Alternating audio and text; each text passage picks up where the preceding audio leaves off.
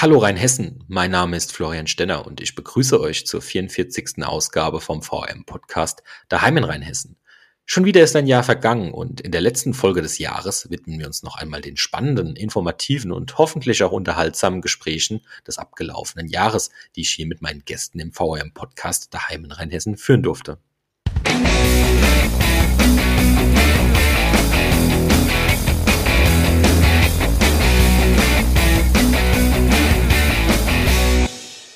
Von der Entwicklung einer App über die Gründung eines Digital Hubs in diesem Jahr ging es hier im Podcast viel um die digitale Welt, aber auch um Kunst und Kultur, unter anderem um das Jazz and Joy Festival und die Nibelungen Festspiele in Worms. Auch der Sport kam nicht zu kurz. Es ging unter anderem um den Fußball-Bundesligisten Mainz 05 oder auch um die Handballnationalmannschaft der Gehörlosen. All das und noch viel mehr jetzt im Podcast Jahresrückblick. Wir haben Januar und in Zeiten, in denen die noch zur Verfügung stehenden Gewerbeflächen immer kleiner werden, da müssen Städte neue Wege gehen, um als Standort für Unternehmen attraktiv zu sein. In Worms befand sich zu diesem Zweck ein Digital Hub, eine Art von Gründerzentrum in Vorbereitung. Ja, mittlerweile ist das Digital Hub nicht nur offiziell eingeweiht, sondern die ersten Startups arbeiten seit Sommer sogar schon von dort aus. Unter anderem ist das Startup 8devs dort heimisch geworden. Von den App-Entwicklern von 8devs hören wir später mehr in diesem Jahresrückblick.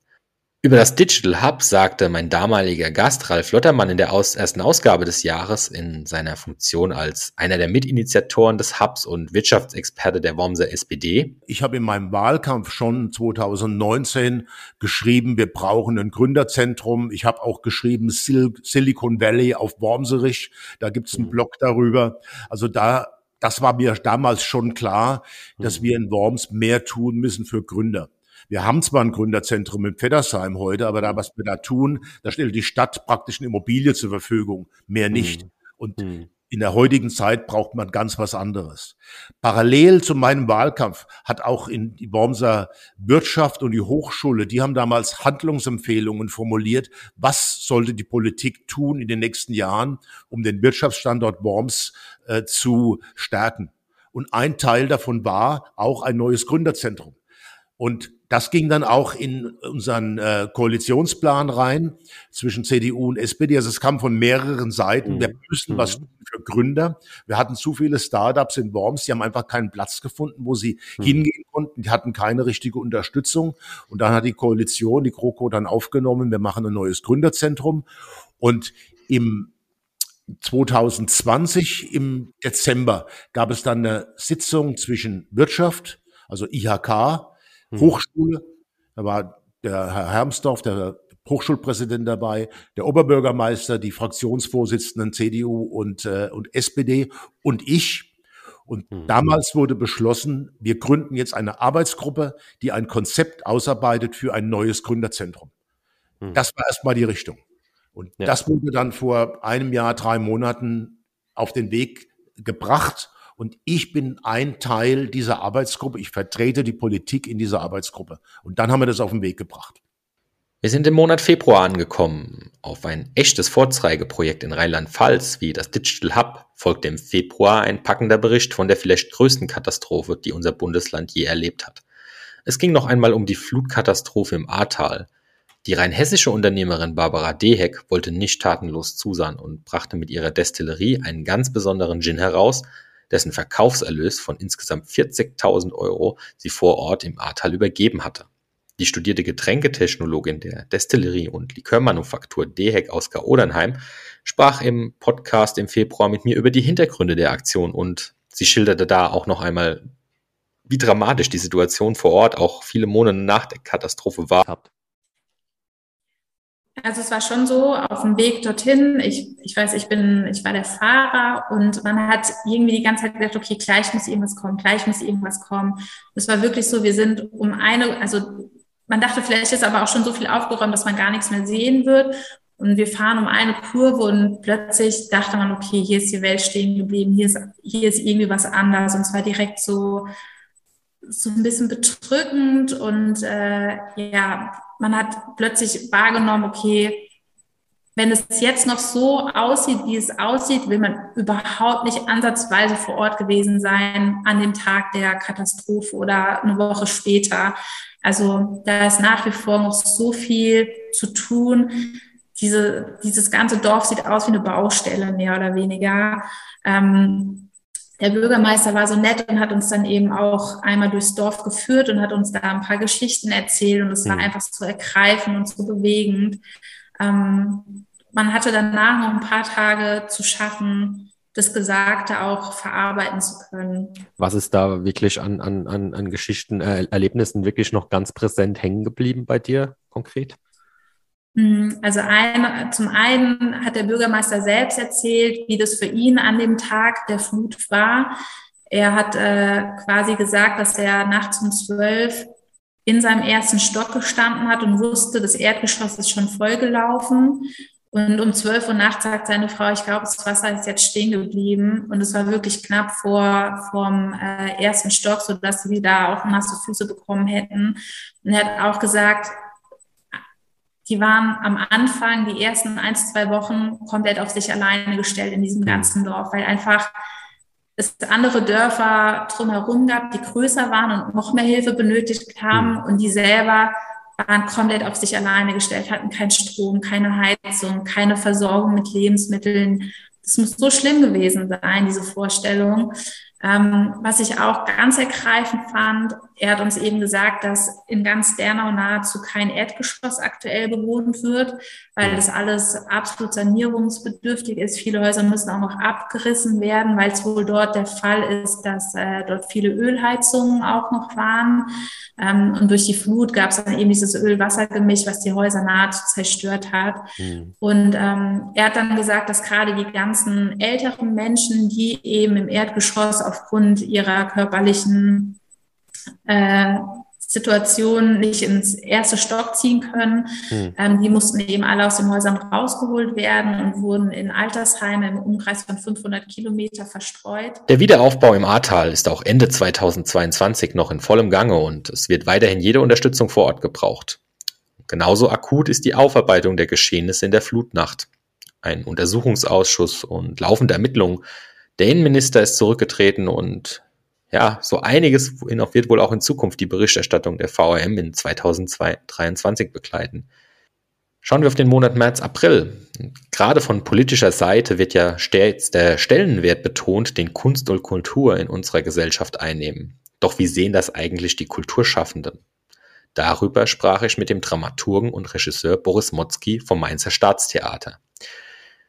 Hört gerne nochmal rein in das spannende Gespräch. Da erfahren wir viele, viele Einblicke in die Kulturszene und zudem hat Motzki verraten, wie es im Theaterbetrieb zugeht und wie die Künstler versuchen, die Welt da draußen ein wenig verstehbarer zu machen.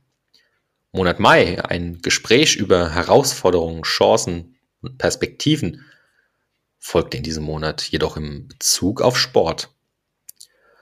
Und zwar einen ganz besonderen Sport, den gehörlosen Handball. Seit 2018 ist da der Alexander Zimpelmann Trainer der deutschen Handball-Nationalmannschaft der Gehörlosen, die sich zum Zeitpunkt der Aufnahme im Mai auf die nächsten Deaflympics vorbereitet hatte. Diese Deaflympics sind das größte Turnier für gehörlosen Sportler und sind ein wenig mit den Olympischen Spielen zu vergleichen und die fanden in 2022 in Brasilien in Südamerika statt. Der Trainer der gehörlosen Handballer sprach mit mir im Podcast über die sportlichen Ziele der Mannschaft, welche Herausforderungen der gehörlosen Handball so mit sich bringt. Also wir haben äh, nichts mit dem DHB eigentlich zu tun. Äh, äh, wir versuchen natürlich äh, mit dem DHB zusammenzukommen, äh, Kooperationen hinzukriegen.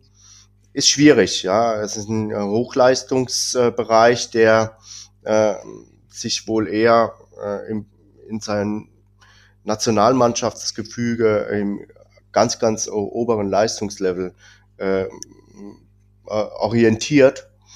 Äh, ich ich finde es schade. Ich glaube, äh, wir könnten gerade über den DHB sehr viel Werbung für uns machen, sehr viel Öffentlichkeitsarbeit ja. hinkriegen, äh, viel mehr gute Spieler äh, finden. Ich bin überzeugt, wir haben in Deutschland vielleicht noch 30, 40 hörgeschädigter Handballer und keiner weiß, dass die Handballnationalmannschaft gibt. Da wäre der DHB mhm. für uns mhm. extrem hilfreich. Da müssen wir äh, hinkommen. Äh, wir versuchen von unserer Seite äh, sehr gerne in den Dialog zu kommen ähm, und versuchen das auch über unseren Landesverband. Äh, da ich bin selbst Inklusionsbeauftragter im Pfälzer Handballverband äh, und mhm. versuche mhm. gerade darüber äh, dann aufmerksam zu machen über uns. Und äh, mehr können wir nicht tun, leider. Ähm, ist nicht irgendwo auch so ein Verband, fast schon in der heutigen Zeit in der Pflicht, ähm, sich A aus, sage ich mal, politischen Gründen dem Thema Inklusion da mehr zu öffnen, aber B eigentlich auch aus einem ureigenen Interesse, wenn man jetzt gerade mal zwei Jahre Corona-Revue passieren lässt und ich glaube, dem Handball ist es ziemlich schlecht ergangen in dieser Zeit, äh, einfach vor dem Hintergrund, dass es eine Hallensportart ist, die eben durch die ganzen Einschränkungen noch mal stärker betroffen wurde, als es Teamsportarten oder Einzelsportarten im Freien waren. Sprich, kann es sich der DHB eigentlich leisten, momentan nicht alle Mittel und Wege auszuschöpfen, um Kinder, Jugendliche und auch Erwachsene an den Handballsport zu binden und eben auch nicht nur auf die oberste Spitze zu schauen, sondern auch zu gucken, dass man in der Breite äh, wieder in eine Breite kommt? Ja, also äh, Spitzensport lebt von Breitensport. Das muss mal klar sein. Ja, da äh, brauchen wir wieder mehr Breite. Äh, äh, ich muss äh, sagen, der DHB äh, betreibt Inklusion im, äh, hm. im äh, äh, sag's mir, im Mehrfachbehindertensport, Special Olympic. Ja, äh, hm. da sind sie hm. äh, aktiv. Äh, der Rolli-Handball ist äh, jetzt mittlerweile äh, äh, darin aktiv. Äh, das finde ich auch ganz toll.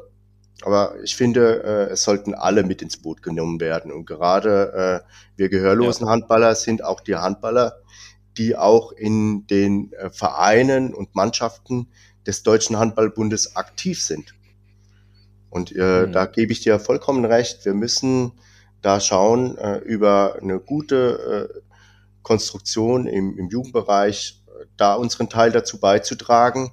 Für die Goldmedaille hat es leider nicht ganz gereicht für die gehörlosen Handballer. Es wurde am Ende die Silbermedaille, also das Finale wurde erreicht und es war ein packendes Spiel.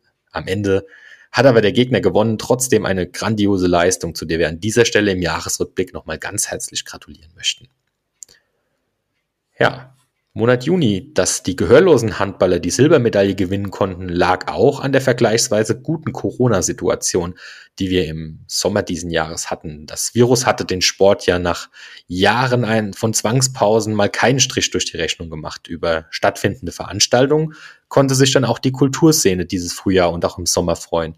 Unter anderem das kleine, aber feine Hammer Open Air. Über die Besonderheiten dieses Festivals im rheinhessischen Hamm das es mittlerweile 50 Jahre gibt, habe ich damals im Podcast mit den Initiatoren und Veranstaltern Simon Berg und Jochen Adams gesprochen. Rückblickend war das Festival ausverkauft, wie eigentlich jedes Jahr, wenn es denn stattfinden darf. Also ein sehr gelungenes Jubiläum. Es wurde gefeiert und es wird auch im Jahr 2023 eine Auflage des Hammer Open Airs geben. Wenn ihr nächstes Jahr dieses Festival besuchen wollt, hört auf jeden Fall nochmal in die Folge aus dem Juni mit rein. Da werdet ihr, glaube ich, ganz gut versorgt mit Informationen und Einblicken, was euch da so in Hamm erwartet. Der Monat Juli und eine Fortsetzung einer wichtigen Kulturveranstaltung haben auch die Veranstalter der Wormser Nibelungenfestspiele bereits verkündet. Auch da wird im Sommer 2023 wieder vor dem Kaiserdom Kultur gelebt und in 2023 heißt das Stück Brünhild, inszeniert von Regisseur Pina Kabulut. Die Festspiele kündigten den Nibelungenstoff auf eine konsequente und gegenwartsbezogene Lesart an. Und was war eigentlich dieses Jahr los bei den Festspielen? Im Schatten des Kaiserdoms konnte das Publikum die spektakuläre Inszenierung des Königin-Dramas, die Hildensaga, bestaunen. Großes Schauspiel und eine mit Wasser geflutete Bühne erwartete die tausenden Besucher. Wie so ein Stück eigentlich entsteht und organisiert wird, darüber habe ich mit Petra Simon gesprochen. In dem Gespräch im Juli stand die künstlerische und technische Betriebsdirektorin Rede und Antwort und sagte im Podcast unter anderem, also in diesem Jahr stehen die Frauen im Vordergrund, Kriemhild und Brunhild, wobei man im Nibelungenlied, wenn man es gut liest, auch sowieso sieht, dass die beiden Frauen im Vordergrund stehen. Ähm, Also ich denke, die Personen oder die Gäste, die kommen und das Nibelungenlied kennen, die kennen, können sich auch, können die Geschichte in jedem Fall erkennen. Im, im Grunde geht es damit, also es ist ja so, die, die normal, also die Handlung, die man kennt, ist, äh, Siegfried kommt nach Burgund, kommt nach Worms, will Kriemhild freien und bekommt aber Kriemhild nur zur Frau, wenn er auch Gunther hilft, eine Frau zu finden, der sich nun in Brunhild äh, verguckt oder unbedingt Brunhild für sich gewinnen möchte. Das ist die stärkste Frau und er braucht dafür jemanden, der ihm zur Seite ist. Und das kann nur der Superheld Siegfried. Und Siegfried fährt dann mit ihm eben nach Island, um Brunhild zu bezwingen. Und es gelingt ihm ja auch. Und Brunhild wird dann mit nach Worms äh, geführt. Und das kommt zur Doppelhochzeit im Wormser Dom.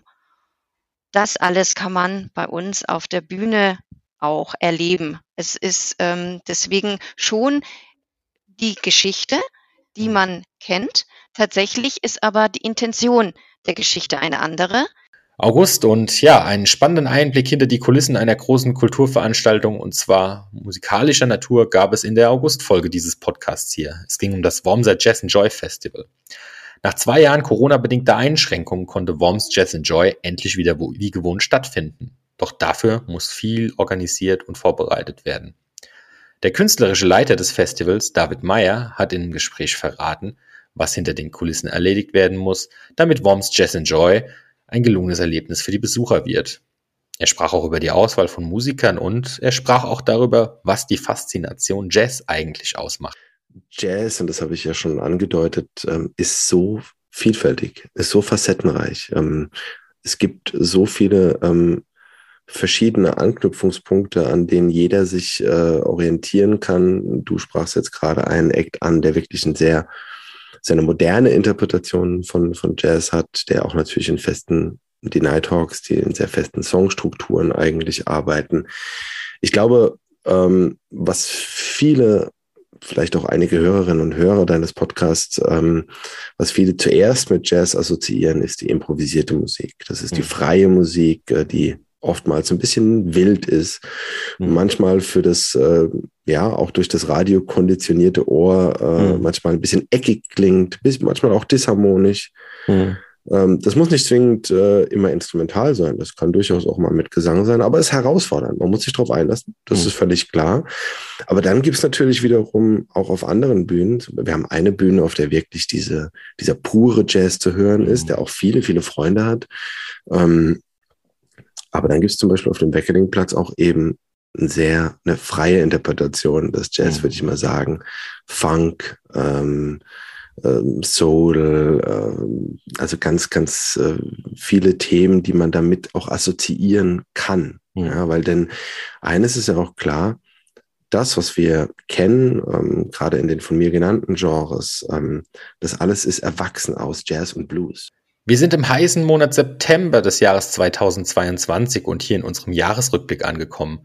Und da wären wir auch gleich beim Thema. Der Klimawandel bringt bereits jetzt spürbare Veränderungen mit sich.